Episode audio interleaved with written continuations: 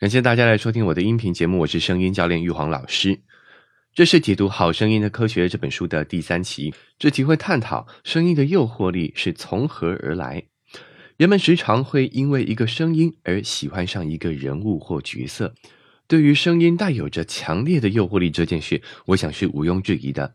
尤其是对个人魅力极其重要的演艺人员，有着一副性感的嗓音非常的重要。许多明星外表或许不是最帅最美的，但是透过一副好嗓音，快速的虏获一批粉丝。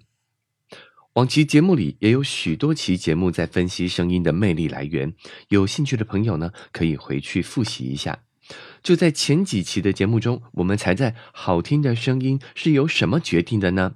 分析了原来声音好听的标准来自择偶求偶的本能，就像是声音扎实清亮，代表这个异性的精神饱满、气息顺畅、心肺功能很不错，健康状态肯定也没问题。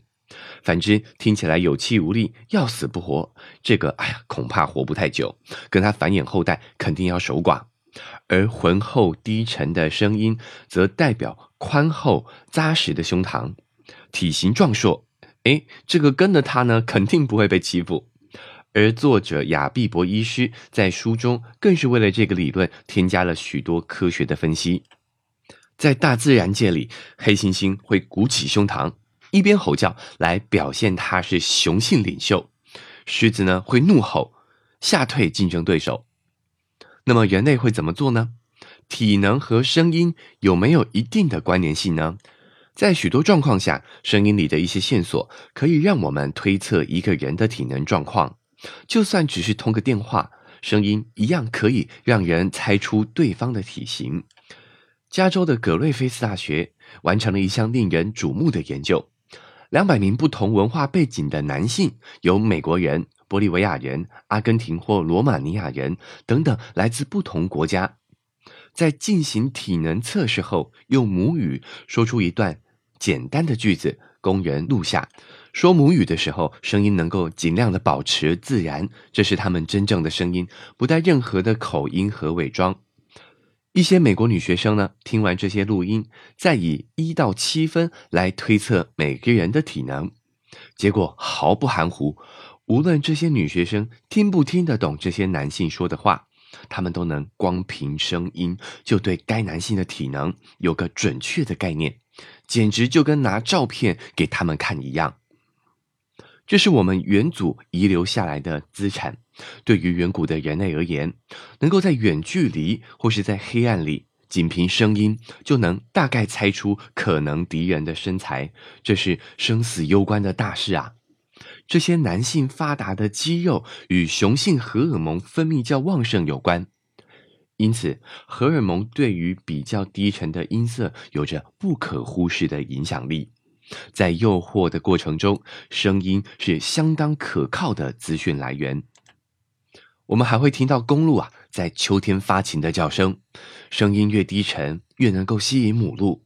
原因是睾酮的分泌量增多，让雄鹿的声带变粗，而让声音变得低沉。母鹿则会将它解读为力量的象征。睾酮是一种雄性荷尔蒙，人类男性同样也受到这种作用的影响，因此男生一般声音都比女生低沉。所以人类的嗓音也会为自己的体型样貌提供了线索。比如说，唱男中音的歌手不见得有多高大，但是通常都相对挺拔，脖子长，而且体型厚实。低音会让全身产生共鸣，对性欲不可或缺的睾酮这种荷尔蒙会让声音更加低沉。在两性的诱惑行为中，能够带给人冲击的声音，往往是决定性的要素。毫无疑问的。低音产生的共鸣，以及以及睾酮这种性激素的影响，是两个最主要的原因。另外，还有一个实验也是十分的有趣哦。学者们挑选几个天然的低沉男性嗓音，另外再把几个声音高的男性嗓音，透过软件后置的方式，把他们的声音 P 成低沉的男生，来让女性以长期伴侣为前提来做挑选。结果令人惊奇，原本嗓音就很低沉的男性被挑选出来了。由此可知，我们的耳朵不只能够听出决定低音或高音的基本频率，还能够辨识出共鸣腔所共鸣出来的泛音。所以建议大家做人还是要真诚啊，我们是骗不过耳朵的。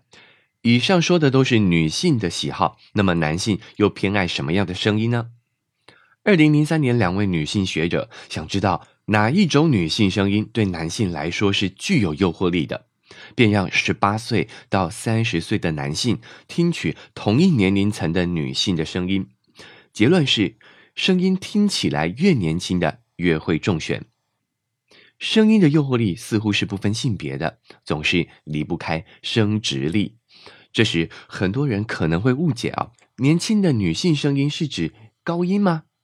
在这里要解释一下，这里的年轻的声音是指健康的声音，清澈有穿透力。相反的。沙哑无力的声音，则会听起来饱受风霜，听起来苍老，跟频率的高低没有绝对的关系。如果单纯从诱惑力的角度来说，不论男女，都是偏好低沉的声音吸引。这个时代的性感女神黑寡妇斯嘉丽·约翰逊，除了姣好的面容及身材，就是靠她低沉磁性的声线，成为新一代演员中性感的代表。他在一个主角全是狗的动画片《犬之岛》为女主角配音，角色呢是一只叫豆蔻的狗，呈现出来的效果简直令人惊艳。斯嘉丽·约翰逊的声音，就算是放在动物身上，也都让人感觉性感无比，让我不禁感叹呐：或许在演艺圈里，好看的皮囊太多，但性感的声音太少了。声音的诱惑力，除了跟人类的荷尔蒙分泌有关之外，也与我们的情绪紧密的连结着。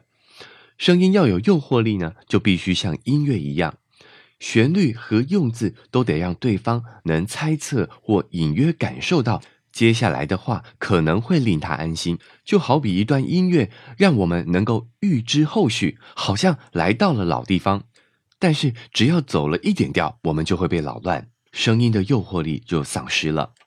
说话时，如果声音上扬，这个渐强呢，必须要循序渐进，不要突兀的发出一个高音来，否则可能会让气氛变僵。渐弱也是一样，不要在两段频率之间应声的中断。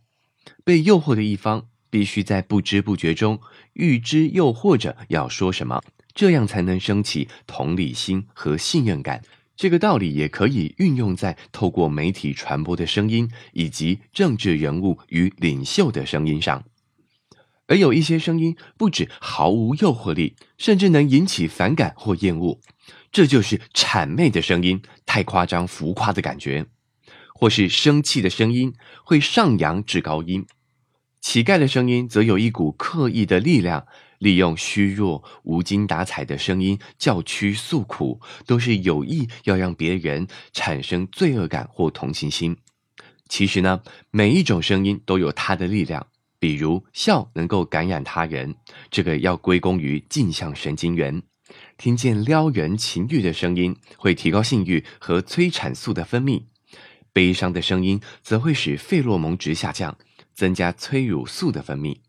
但是如果太低沉的嗓音，反而会让人觉得凶狠；高音却给人友善和体贴的感受。